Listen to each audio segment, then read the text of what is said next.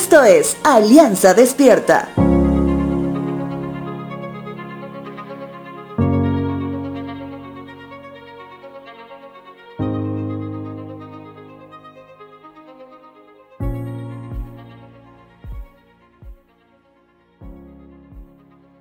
Cuando hablamos de la palabra bautismo, nuestra mente nos suele llevar a pensar en un proceso de iniciación, ¿verdad?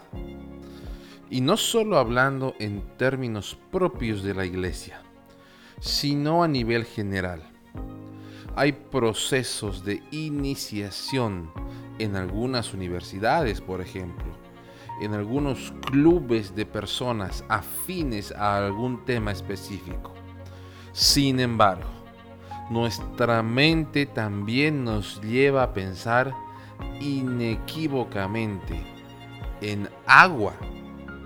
¿Qué quiere decir esto? Si hablamos del bautismo en términos bíblicos, no solamente debemos pensar en una nueva etapa en la vida, sino que simboliza la fe puesta en Jesús. Gálatas capítulo 3, verso 27 dice lo siguiente. Y todos los que fueron unidos a Cristo en el bautismo, se han puesto a Cristo como si se pusieran ropa nueva. En otras palabras, es una celebración que finalmente pertenecemos a Cristo y que Él vive en y a través de nosotros.